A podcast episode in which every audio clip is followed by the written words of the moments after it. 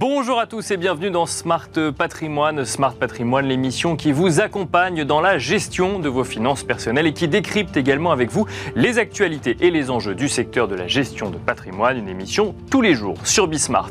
Et au sommaire de cette édition, nous commencerons comme tous les lundis avec les clés de l'IMO, le rendez-vous dédié à l'immobilier, à l'investissement immobilier ou en tout cas à l'achat immobilier de Smart Patrimoine, achat ou vente d'ailleurs, rappelons-le. Nous aurons le plaisir de recevoir dans un instant sur ce plateau Aurélien Flamand, directeur du marché immobilier chez Le Bon Coin, avec qui nous tenterons de comprendre quelles sont les grandes tendances en matière d'immobilier qui se sont dessinées sur toute cette année 2022 en France, avec notamment les euh, mobilités résidentielles que l'on peut constater sur le site Le Bon Coin. Nous enchaînerons ensuite avec Enjeu patrimoine, un enjeu patrimoine où nous tenterons de faire un, un bilan des enjeux de la gestion de patrimoine en cette fin d'année 2022. Nous aurons le plaisir de recevoir dans un instant sur le plateau de Smart Patrimoine, Olivier Farouz, président du groupe Premium, ce qui nous amènera également à évoquer la stratégie du groupe Premium, groupe Premium qui a notamment euh, réalisé plusieurs acquisitions euh, de d'autres groupes de gestion de patrimoine en cette fin d'année. Nous en parlerons dans un instant. On se retrouve tout de suite dans Smart Patrimoine.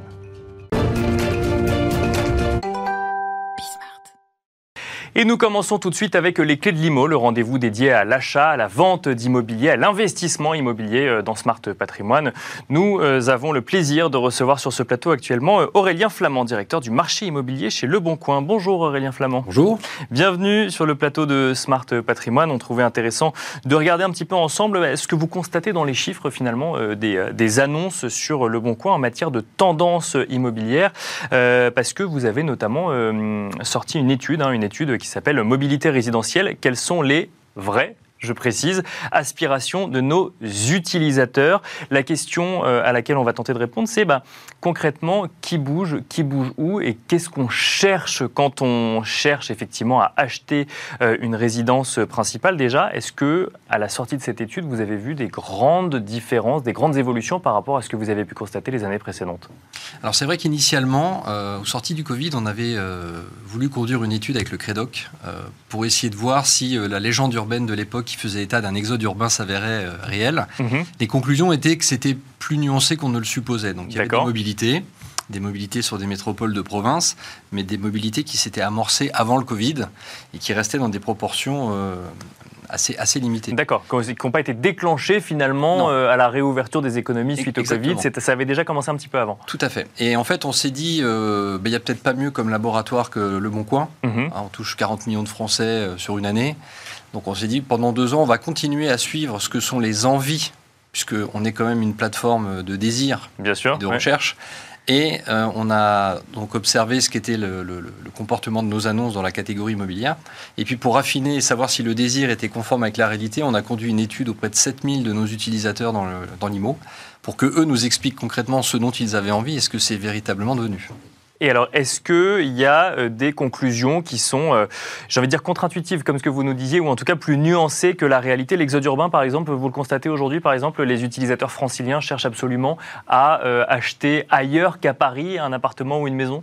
Alors, comme on est des bons Parisiens, qui dit urbain dit Île-de-France, mais urbain, c'est aussi c'est vrai, c'est vrai. Bordeaux. C'était un exemple comme ça, effectivement. Donc, il n'y a pas d'exode urbain au sens propre du terme, c'est-à-dire que le, le constat qui serait de dire les grandes métropoles sont désertées au profit de toutes petites agglomérations dans le fin fond du Larzac. Non, ce mouvement-là ne se passe pas. En revanche, il y a un mouvement très net et qui est très euh, opposés. Les grandes et moyennes villes ont des mouvements assez linéaires. On quitte une grande ville, on va dans une grande ville. D'accord. Mais les grandes métropoles s'effondrent, elles, elles perdent 7 points d'attractivité et ça se fait au profit de petites villes, voire même de communes rurales. D'accord. La particularité quand même, c'est que ça reste une grande périphérie D'accord, donc on s'éloigne du centre-ville, mais on reste quand même dans la métropole où on a son travail, où on a ses habitudes. Donc en fait, on est sur une mobilité, un exode euh, que je dirais périurbain. D'accord. Où on élargit un petit peu le cercle et où surtout aussi, on le constate, euh, ces mobilités-là sont sur des centres périurbains, mais plutôt sur la côte atlantique, région PACA, région Rhône-Alpes, qui ont toujours été des centres d'attractivité. Donc du coup, euh, si, je, euh, si, je, comprends ce que vous nous dites, on parle de Lyon, de Bordeaux, de Bayonne, euh, de Biarritz, de Marseille peut-être également. Là, là encore, côté contre-intuitif. Non, ouais, c'est pas ça. Bah, Marseille, c'est le champion du monde en ce moment. Marseille a un coût de l'immobilier à plus 7% actuellement. Dans ce qu'on a pu analyser, la ville au premier semestre a pris 10 points en taux d'attractivité. Mais en revanche, des villes qu'on citait assez spontanément comme des mobilités de province comme Lyon ou comme Nantes, nous sur la plateforme, on constate que le stock d'annonces qui traduit un peu l'état de l'offre. Bien sûr, oui, complètement. Augmente. D'accord. Et ce qu'on appelle le taux d'attractivité, qui est le nombre de demandes sur nos annonces, a tendance à baisser. Et donc là où on supposait que ces deux agglomérations de province, ces métropoles de province avaient un grand pouvoir d'attraction, c'était vrai il y a deux ans. C'est plus difficile aujourd'hui probablement pour des problématiques de, coût de l'immobilier dans ces agglomérations. Alors, euh, on va parler effectivement de, votre constat peut-être en matière de coût d'immobilier ou même de, financement de l'immobilier. Juste avant, puisqu'on parle de, euh, constat contre-intuitif, j'ai envie de vous poser la, question de la maison individuelle par rapport à l'appartement. C'était effectivement euh, quelque chose qu'on entendait beaucoup lors de la réouverture des économies post-Covid. On voulait aller se mettre au vert, donc on voulait quitter la ville et avoir un bout de jardin, un accès à l'extérieur ou une maison. Est-ce que vous constatez que les, les annonces de maisons sont beaucoup plus regardées, par exemple, que les annonces d'appartements sur le Bon Coin Alors ça, ça n'a pas changé. Euh, et le désir de maison est toujours très fort. Euh, pour là encore vous donner un peu le, déséquilibre, le contenu euh, maison dans nos contenus vente immobilière, c'est à peu près les deux tiers du contenu. D'accord. Voilà, 65%. Mais le donc, il y en a beaucoup qui sont en vente alors, ça veut dire Bien sûr. Oui. Bien sûr. Enfin, beaucoup. Une proportion importante. Oui, bien sûr. Mais le volume n'est pas suffisant pour répondre à la demande. D'accord. Euh, mais en revanche, si vous analysez comment se répartissent les requêtes et les demandes sur nos annonces, c'est 83% des demandes qui sont portées sur des annonces de maison. D'accord. Donc il y a quand même un décalage important. Et ensuite, bah, effectivement, vous disiez, euh, il y a beaucoup de maisons en vente. Oui, mais euh, il y a peut-être la problématique du financement qui se pose. Et puis là où on, aurait dû constater un boulevard pour les constructeurs de maisons individuelles, L'année dernière a été une très belle année. Cette année, c'est une année beaucoup plus compliquée au regard de l'évolution du coût des matières premières. Et donc, même sur la construction neuve, euh, il y a un problème de stock en fait et d'offre. Il y a un problème d'offre, pas un problème de demande, mais un problème d'offre. Là, on la demande est toujours là, mais euh, la demande est toujours forte et l'offre n'est pas suffisante puisque soit vous ne pouvez pas financer ce qu'on vous propose, soit l'offre étant faible, le bien idéal et rêvé que vous souhaitez acquérir, bah, en fait, il n'existe pas donc vous gardez votre maison. Mhm. Et puis soit le fantasme que vous aviez nourri il y a deux ans de plus d'espace était justifié parce que l'envolée des prix était un peu plus nuancée et les taux d'intérêt étaient très bas. Sauf qu'aujourd'hui, bah, vous allez aller chercher votre maison, mais plus à la taille que vous aviez envisagé, donc vous bougez pas. Donc vous restez effectivement là, là où vous êtes. Vous avez mentionné le niveau de prix euh, plusieurs fois. Alors effectivement, euh, sur le Bon Coin, on, suit euh, l'avis de l'annonce, de, effectivement de l'offre, également de la demande. On vous n'intervenez pas sur la, transaction finale. Vous n'avez pas effectivement le, chiffre final de la transaction. Est-ce que vous avez quand même des, des, éléments, des données sur la perception du niveau de prix, que ce soit effectivement dans la région Atlantique, en Rhône-Alpes, en PACA, ou même effectivement sur le marché parisien? Ce qu'on arrive à identifier, c'est, euh, alors je ne vais pas dire qu'on fait du prédictif aujourd'hui, mais cette étude nous a quand même permis de comprendre que l'évolution de nos contenus et l'évolution de la tension au niveau de la demande était étrangement corrélée avec l'évolution des prix au mètre carré. D'accord, oui. Euh, ce qui semble assez logique. Plus on regarde, donc, plus on regarde une offre, globalement, plus le prix est aligné avec ce qui, ah, ce qui correspond aux euh, attentes des gens. Exactement. Le stock des, annonces parisiennes a doublé en l'espace d'un an et demi, et on voit bien qu'à Paris, ça fait quelques mois que les prix sont en baisse, ce qui est assez inédit. L'autre indicateur qu'on a également, qui est très visuel en tout cas pour n'importe quel utilisateur, c'est que euh, vous pouvez voir les prix qui sont en baisse mhm. euh, dans les catégories euh, vente immobilière. D'accord. Donc ça, ça veut dire que c'est pas parti au prix, effectivement. C'est n'est pas parti au prix. Et en fait, ces petites flèches vertes qu'on voit dans nos listings étaient assez peu présentes, notamment à Paris il y a de ça deux ans. Or aujourd'hui, on est sur à peu près 25 à 30 des annonces qui font apparaître ce petit picto. D'accord. Alors que les villes à forte traction, comme des villes comme Montpellier, Marseille, Nice, sont absolument pas concernés par ce sujet-là pour le moment. Donc, euh, si je comprends bien, quand on est dans une grande métropole en centre-ville, on constate un tassement des prix, c'est ça? Certaines. C'est pour ça que je vous disais, pas toutes. on ne peut plus maintenant avoir une analyse homogène du marché. Euh, c'est-à-dire que de manière globale, on va vous dire il y a un problème d'offre, il y a un problème de mandat. C'est vrai, mais la question commence à se poser différemment selon que vous parlez de Lyon, de Paris ou de villes dans le sud qui ont encore une forte attractivité. Bon, il y a un sujet euh, financement immobilier également, coût de l'emprunt coût de l'emprunt ou accessibilité euh, à l'emprunt, c'est le sujet euh, actuellement. Là aussi, vous constatez que ça a un impact sur, euh, sur, le, sur le marché immobilier, sur les transactions, sur l'offre immobilière? Bah, Malheureusement, oui, parce que quand on est sorti du Covid, on parlait tout à l'heure d'une plateforme de désir. On était monté à des pics d'audience à hauteur de 17 millions de visiteurs uniques aux sorties de l'été 2020. Or, on a constaté derrière que 70% seulement des projets avaient abouti, 30% ne l'avaient pas. D'accord. Ne s'était pas concrétisé. Et dans la très grande majorité, c'était pour des problématiques de financement. Et comment vous arrivez à le voir C'est que c'est en lien avec le financement? Ça, c'était sur l'étude déclarative qu'on a fait auprès de 7000. Euh, malheureusement, la plateforme ne nous donne pas cette finesse-là. Euh, non, ce qui moi aujourd'hui m'inquiète et me dérange un tout petit peu, c'est que euh, je, je, je, apportais cette nuance tout à l'heure. C'est pas que les Français ne peuvent pas se financer aujourd'hui, c'est qu'on ne veut pas les financer.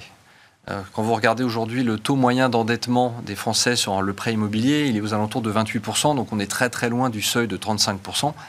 Et on estime qu'il faudrait que les taux d'intérêt dépassent les 4% pour qu'on commence à être sur ces seuils-là. Le problème, c'est qu'aujourd'hui, vous avez des séquences un peu par à coup, à mesure qu'on révisera ou pas le taux d'usure, dont on a beaucoup parlé. Donc il a été révisé en octobre, bouffée d'oxygène. Mhm. Donc on a un petit peu relâché le crédit. Mais ça ne fait que reporter de trois mois le problème. Ça fait que reporter le problème, probablement, même si la question de la, du rythme du taux d'usure est en question avec le, le ministre du Logement. Mais le problème, c'est qu'on on va faire perdre confiance aux Français dans leur capacité à emprunter de l'argent. Et ils vont finir par se convaincre eux-mêmes qu'ils ne sont pas capables de financer un projet immobilier. D'accord. Ils pourraient le faire si on leur prêtait de l'argent. Donc ce que vous dites, c'est que le problème, c'est pas tellement euh, l'accès au financement, c'est que si on, si entre guillemets, ça devient trop compliqué trop longtemps, il y aura une sorte d'autocensure dans euh, l'acquisition immobilière. Je pense qu'on va aggraver le problème. On va aggraver le problème, c'est qu'il y aura une réalité, c'est que les banques ne veulent plus prêter. Et on voit bien que notamment certaines banques, je crois, euh, euh, alors je ne vais pas la citer pour pas dire de bêtises, mais en tout cas des banques cessent de travailler avec certains organismes de courtage pour le moment.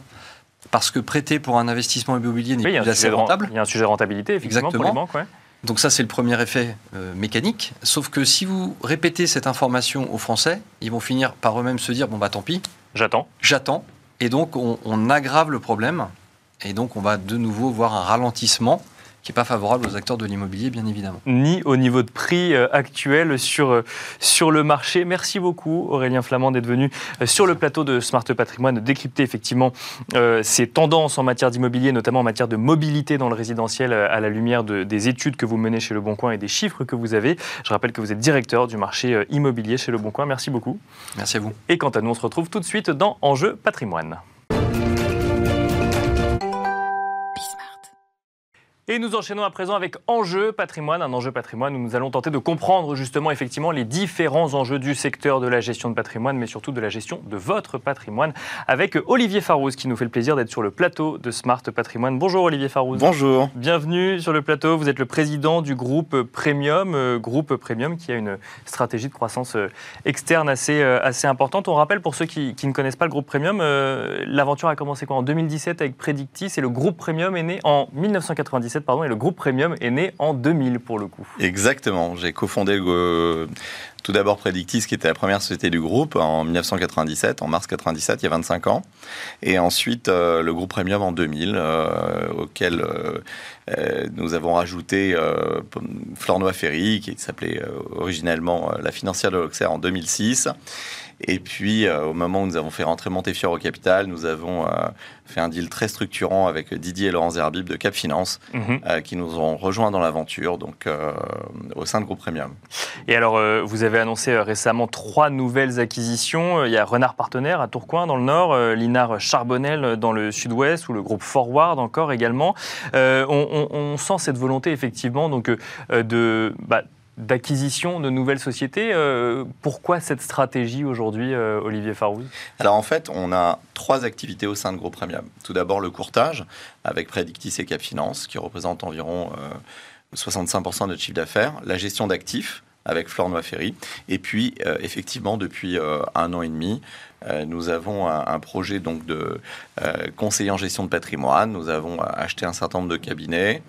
Euh, nous créons beaucoup de synergies et on développe cette activité. Ça représente aujourd'hui 25% de notre chiffre d'affaires. C'est quand même euh, une activité qui est devenue importante pour nous. Donc avec quand même, c'est en fait cet ADN de courtage dans un premier temps, donc courtage immobilier, courtage en assurance et activité. Non, c'est courtage essentiellement en assurance et surtout en produits retraite. Euh, donc une clientèle mass affluente. donc là, on a une, une, clientèle qui est large, 52% de TNS, avec une clientèle très jeune. Euh, donc c'est assez original sur le marché, une clientèle qui a la souscription euh, à moins de 40 ans. Et donc beaucoup d'unités de compte, beaucoup d'UC. D'accord, ouais. Un certain nombre de, nos confrères. et puis là, une, une, stratégie différente avec les CGP, une clientèle un peu plus euh, avec un, pouvoir d'achat plus, plus important et un pouvoir d'épargne notamment plus important. Alors, c'est une question que, effectivement, il y a un certain nombre de groupes, de grands groupes de CGP qui commencent à émerger, effectivement, avec des stratégies euh, de croissance externe. Et il y a cette question qui revient souvent, du coup, je vous la pose également, puisque c'est la première fois euh, qu'on se rend compte, c'est comment est-ce qu'on fait pour avoir une stratégie nationale alors qu'on fait un peu du sur-mesure vis-à-vis de chacun des clients? Alors, nous, on a une stratégie nationale pour le groupe mais, euh, par exemple, notre stratégie euh, en ce qui concerne les CGP, c'est justement d'avoir un interlocuteur dans chaque région. Donc, on ne veut pas euh, se développer à tout va et avoir une multitude d'interlocuteurs dans, la même région. On veut un interlocuteur dans chaque région qui lui-même procédera par, croissance externe, avec des cabinets qu'on aurait nous, pas forcément regardés parce qu'ils sont peut-être un peu petits pour nous aujourd'hui, mais donc on veut une dizaine euh, d'interlocuteurs euh, dans, la France euh, entière. Donc aujourd'hui, on en a quand même un certain nombre, mais on n'a pas encore construit toutes les régions. Et eux-mêmes vont se développer au, sein de CGP plus petits, tout en conservant, et c'est extrêmement important de le comprendre, on conserve l'ADN de chaque structure, le nom de chaque structure, parce qu'ils ont une réputation formidable dans, leur région. On ne veut surtout pas mettre en avant Gros Premium, ce qui n'aurait pas de sens. Euh, ça veut dire quoi? C'est qu'il y a un format euh, indépendant, euh, comme une sorte de format franchisé qu'on peut voir dans d'autres domaines? Alors effectivement, c'est franchisé, c'est des contrats spécifiques, mais, avec, mais avec une idée qu'on a un interlocuteur par région, une entité par région, c'est ça? Il y a une entité par région qui a chacun sa clientèle et euh, qui a euh, aussi euh, ses habitudes, ses méthodes. Ses... Donc on respecte. nous, c'est véritablement une association. Vous parlez des, acteurs. Vous parliez des acteurs tout à l'heure de la gestion de patrimoine. nos concurrents ont, une méthodologie qui est un petit peu différente. On est plus dans une notion de tupage, de, rentrer dans un groupe et puis d'adopter les, les, méthodes de ce groupe-là. C'est tout à fait différent. Nous, on s'associe, on s'associe sur du long terme avec des chefs d'entreprise et on respecte l'ADN et euh, de, chaque euh, entité. Alors, je vous pose euh, la question que, que, se pose à mon avis un certain nombre de clients, c'est est-ce que du coup, on va me proposer le même contrat d'assurance vie, par exemple, à Bordeaux, qu'à Tourcoing ou à Marseille? Pas du tout. Pas du tout, parce que, encore une fois, chaque cabinet là, de CGP est libre libre, totalement libre de son activité, c'est-à-dire qu'il va choisir ses contrats, il va choisir ses interlocuteurs, il va choisir ses gestionnaires d'actifs, euh, il va choisir ses programmes immobiliers euh, quand il y en a. Donc euh, chacun est, est, totalement libre. Évidemment, nous, on essaye de lui apporter un certain nombre d'outils qu'il peut ou non utiliser. Alors on va évoquer hein, effectivement un petit peu bah, justement les, stratégies de gestion de patrimoine dans le contexte qui est celui euh, de cette fin d'année 2022. Euh, euh, juste avant, si, je commence, alors vous nous avez dit que 65% du chiffre d'affaires aujourd'hui du groupe premium, c'est le courtage. Il y a une grande évolution aujourd'hui dans le monde du courtage, c'est cette fameuse réforme du courtage qui, qui, touche beaucoup les associations en premier lieu, mais qui impose à tous les courtiers, futurs ou courtiers existants, à adhérer à des associations agréées. on en a beaucoup parlé dans cette émission est-ce que pour justement des acteurs du courtage, c'est un sujet de complexité ou c'est un sujet tout court? Oui, bien sûr. Depuis le mois d'avril, euh, chaque euh, personne qui veut être oriacée, donc qui veut s'inscrire, euh, qui avoir son numéro Orias, exactement, il doit être adhérent à une association. nous, notamment dans notre projet CGP, nous étions très proches de la CNCGP, mhm. donc naturellement, nous avons convergé l'ensemble des entités du groupe Premium au sein de la CNCGP. Donc euh, oui, effectivement, il y a, peut-être un petit peu plus de, complexité. Il y, a beaucoup de, j'avais dire, de mise à niveau à faire par rapport à la nouvelle réglementation à l'évolution de cette réglementation? Non, très sincèrement, euh, pas tellement, enfin, pas, voire même pas du tout. D'accord. Euh, c'est simplement une question d'organisation et euh, en, l'occurrence, nous, on a, j'avais comme interlocuteur, donc le président de la CNCGP, qui est Julien Serraki, on a, on a, on a décidé de, de, rejoindre massivement cette association. Si on vient maintenant sur le sujet gestion de patrimoine, pour le coup, euh, hors euh, réglementaire, on est dans un contexte assez particulier quand même. Hein. quand on veut gérer son patrimoine, quand on veut euh, réaliser un certain nombre d'investissements, on a une inflation dont on ne sait pas jusqu'où elle va aller mhm. en France ou en Europe. On a des questionnements sur différents types d'investissements, des marchés actions turbulents mais qui en même temps repartent à la hausse en cette fin d'année. On, on, a du mal à se positionner et en tant que particulier. Et euh, la question, enfin, la question qu'on pourrait poser à son CGP, finalement, c'est celle que je vais vous poser à vous. C'est euh, qu'est-ce que je peux faire en cette fin d'année? Déjà, est-ce qu'il faut que je touche à mes investissements déjà réalisés? Et euh, qu'est-ce qui marche en cette fin d'année ou qu'est-ce que les CGP conseillent à leurs clients?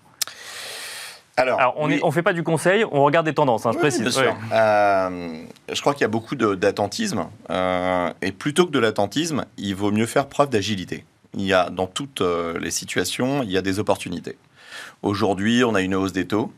Euh, alors, la solution, c'est évidemment de ne pas se précipiter sur les fonds euros, parce que tout le monde a l'impression que comme les taux bah.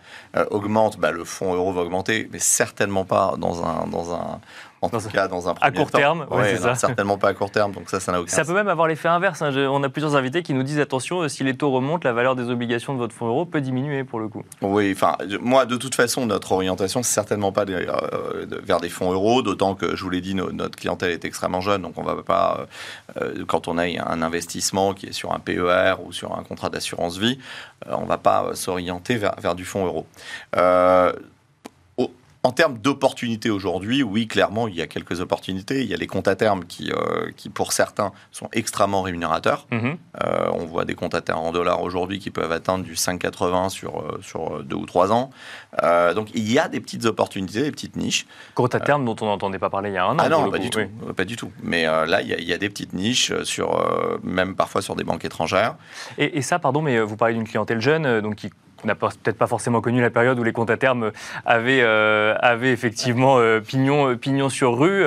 on comprend effectivement ce, nouvel, ce nouveau produit financier qui, qui d'un coup d'un seul revient sur le devant de la scène du fait de la hausse des taux? Encore une fois, ça dépend de l'agilité de votre, de votre conseiller. Donc effectivement, si on est capable de saisir ces opportunités-là, ça peut être intéressant. ça, je considère que c'est une opportunité. Moi, je suis, et le maître mot de, de Groupe Premium depuis l'origine, ça a été la diversité euh, vraiment de diversifier euh, son, patrimoine, euh, à la fois sur des contrats d'assurance vie, le PER qui est un extraordinaire outil pour la préparation de la retraite. Aujourd'hui, bah, l'apparition du, la réapparition plutôt du compte à terme, un petit peu d'immobilier. Et il y a une classe d'actifs qu'on oublie et qui est essentielle et complètement, enfin, assez peu corrélé au marché financier, c'est le private equity. Moi, j'y mhm. crois beaucoup. Je considère que le private equity, ça ne devrait pas être réservé euh, uniquement à des euh, chefs d'entreprise qui font des LBO ou, euh, ou à de la gestion de fortune. Ça devrait aussi être démocratisé et être accessible pour quelqu'un qui épargne 300, 400 euros par mois. ou, et, Alors ça, c'est possible aujourd'hui, ça existe. C'est tout à fait possible. Ça se développe. Il faut le développer. Mais, il faut le développer. Moi, je suis très partisan de cette classe d'actifs, non pas pour évidemment une majorité de son patrimoine, loin de là, mais euh, pour 10% de son patrimoine ou même 15% de son patrimoine, c'est une bonne solution. Mais alors, effectivement, à partir du moment où on le développe et on le démocratise, on touche des gens qui s'y connaissent un petit peu moins. Euh, le private equity, ça a été effectivement la chasse gardée de professionnels de la finance pendant très longtemps. Euh, comment est-ce qu'on fait pour pour comprendre, pour décrypter un petit peu ce secteur quand on ne le connaît pas bah, D'abord, il y a des spécialistes pour ça, donc il y a des sociétés qui sont Je m'attendais à la réponse. oui, et puis, et puis accessoirement, alors nous, Groupe Premium, on est accompagné par des fonds d'investissement euh, une première fois avec Montefiore Investment une, et en ce moment par Euraseo. Euh, donc on connaît un petit peu ce, milieu des fonds d'investissement. Il y a effectivement des fonds qui ont de meilleures performances que d'autres, puis aussi des stratégies différentes. Euh, nous, en tout cas, ça nous plaît beaucoup de nous, y intéresser. Et, du coup, moi, je, compte vraiment, effectivement, que ça représente une classe d'actifs pour l'ensemble de nos clients à terme. Bon, alors, on, rappelle que quand on parle de private equity, on parle d'épargne illiquide pour le coup, ou un peu moins liquide, effectivement. Il faut que ça reste investi longtemps pour. Euh, Exactement, et c'est bien la problématique qu'on retrouve d'ailleurs sur les contrats d'assurance vie ou sur les PER. C'est la liquidité, euh, justement, ou le manque de liquidité euh, qui doit être à un moment assuré ou garanti par les assureurs ou les fonds d'investissement. Une question, euh, Olivier Farouz, dans le contexte actuel, on entend beaucoup de monde nous parler de produits structurés. Alors, Oui. on en entend beaucoup de bien, voire que du bien. Euh, comment vous vous positionnez, vous, sur le sujet? Bah, c'est sûr que c'est une, euh, c'est, une très très bonne opportunité, surtout quand on a des marchés chahutés comme cette année. Vous l'avez parfaitement décrit tout à l'heure. On a eu une, une année qui était globalement difficile, mais qui est en train de remonter très nettement. Bah, le, le- le produit structuré, c'est quand même une bonne façon de se préserver de, ces, euh, de ces aléas de marché, et puis finalement pour certains avoir des coupons, pour d'autres. Enfin, il y a quand même une, une, notion de, de- de sécurité et de garantie qui est, qui est plus élevée et euh, qui plaît beaucoup à des clients sur du moyen long terme. Mais euh, oui, on. Alors nous, on a. euh, Mais là, pareil, on arrive sur des produits plus complexes à comprendre Ah, quand même. Parce que le risque zéro n'existe pas, on le Non, bien rappelle pour ceux qui nous écoutent. Donc il y a toujours un risque quelque part, notamment sur les produits stru- structurés, ça peut être un risque de contrepartie par exemple. Mais encore faut-il comprendre ces produ- produits-là. Oui, enfin, euh, alors si on commence à vouloir décortiquer la formule d'un produit structuré, C'est complexe, oui, c'est complexe, effectivement. C'est le moins On- qu'on puisse dire. En revanche, il y a quand même, nous, ça fait euh, 15 ans, 16 ans, qu'on, même plus que ça, au sein de Predictis, je crois qu'on a commencé notre, euh, première, euh, notre premier produit structuré au sein d'un contrat d'assurance vie en, en 1999. Donc, c'est, quand même pas récent. Et euh, on a eu des, des, des, vraiment hein, une, succession de, de produits différents, mais qui comportent quand même des, euh, des garanties qui sont largement supérieures à ce qu'on euh, retrouve de façon classique sur le marché. Donc, euh, moi, je pense que c'est une, une vraie classe d'actifs très intéressante en ce moment. Euh, pour, pour finir, Olivier Farouz, un mot peut-être sur euh, une typologie de clients euh, un peu particulière ou une typologie de, oui, de clients un peu particulière. C'est un chef d'entreprise, un dirigeant d'entreprise, euh, quand il doit d'un côté faire face euh, à des hausses de coûts d'énergie, par exemple, sur euh, l'activité de son entreprise, et de l'autre se poser des questions sur la gestion de son patrimoine.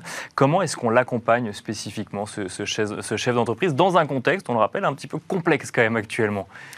Alors là, pour le coup, vous, vous touchez tout à fait spécifiquement une, une catégorie socio-professionnelle qui doit s'adresser à un CGP. Je pense que là, pour le, enfin vraiment, le CGP trouve euh, tout, son, euh, euh, tout son intérêt puisqu'il va pouvoir le conseiller à la fois sur la nature de ses contrats, que ce soit des contrats d'assurance vie, enfin l'enveloppe fiscale plutôt, mais également sur les fonds qui doivent composer ces enveloppes fiscales et puis s'adapter à la situation et au, patrimoine de chacun, ses motivations, ses envies, les aléas de sa propre activité professionnelle.